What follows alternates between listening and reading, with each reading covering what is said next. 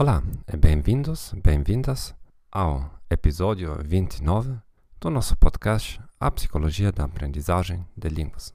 O meu nome é Gerd Oband, sou psicólogo, autor de livros e professor da língua alemã. Neste episódio falaremos sobre por que você deveria usar menos expressões idiomáticas. Espero que não perdiste o último episódio, número 29, como reagir se alguém ri do seu sotaque ou de sua voz. Há duas semanas publiquei o meu novo livro em inglês, 21 Self-Limiting Beliefs in Learning a Foreign Language Smashed. É disponível também no Amazon Brasil e em Estados Unidos e Europa. Por que usar menos expressões idiomáticas? Depois de este episódio, deste episódio, vou receber muitas críticas, protestos. Por quê? Porque aprender e aplicar expressões idiomáticas é uma atividade favorita para muitos alunos em todo o mundo, especialmente para alunos em países de desenvolvimento. Sim, eu sei que em muitos testes de escola, mas também em alguns, alguns testes oficiais, você precisa de aprender e aplicar expressões idiomáticas. Mas agora não estou falando da escola de teste. Aqui realmente precisa adaptar-se às condições, aos critérios do professor e do teste.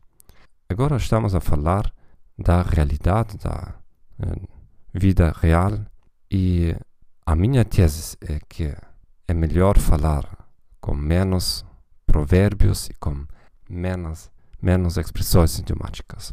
Não digo que não precisa conhecê-las, não digo que jamais deveria utilizá-las, somente que é melhor falar com palavras simples que de complicar a sua fala.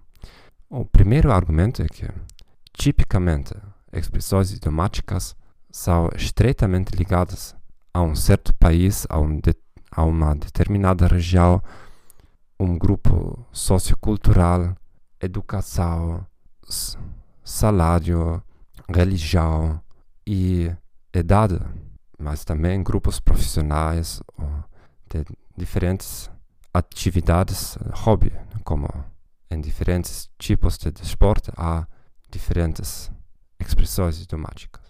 Isso significa que a probabilidade de acertar a situação correta para utilizar o seu provérbio favorito é muito, muito baixa. Em vez, a probabilidade de utilizá-lo em contexto não compatível é muito alta. O segundo argumento é que, mesmo se você acertar o momento justo para utilizar o seu provérbio favorito, há uma grande probabilidade que o seu interlocutor não compreenda o vosso provérbio, o teu provérbio. Faço regularmente testes com os, meus, com os meus alunos para saber quanto, quantos dos provérbios em sua língua de origem conhecem. Pego num livro de provérbios e faço um teste de uma página só da lista dos provérbios. Tipicamente, conhecem 10% ou menos dos provérbios totais. E isso são falantes nativos.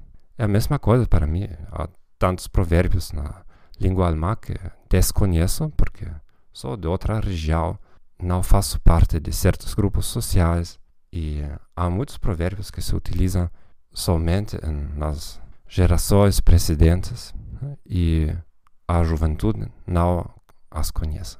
Então, você cria uma situação complicada de comunicação, porque como vai reagir a outra pessoa? Pessoa vai perguntar o que que significa, você tem que explicar.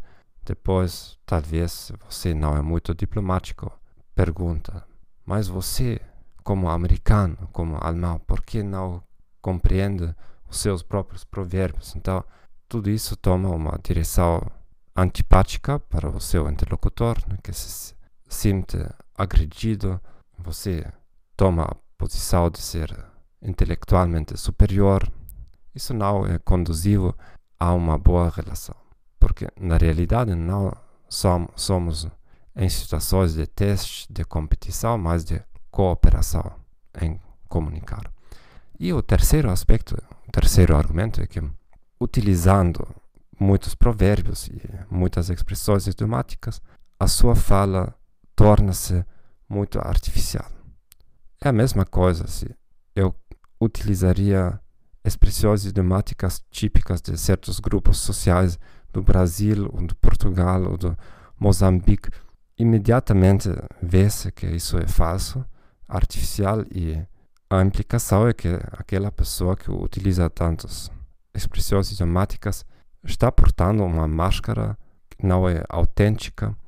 É, especialmente isso é muito prezado, prezado, muito valorizado hoje em dia nos mídias sociais. A tendência é em direção da autenticidade da natureza. E se você tem uma fala artificial demais, que não é em congruência com a sua pessoa, com a sua origem, vai ser percebido como muito antipático.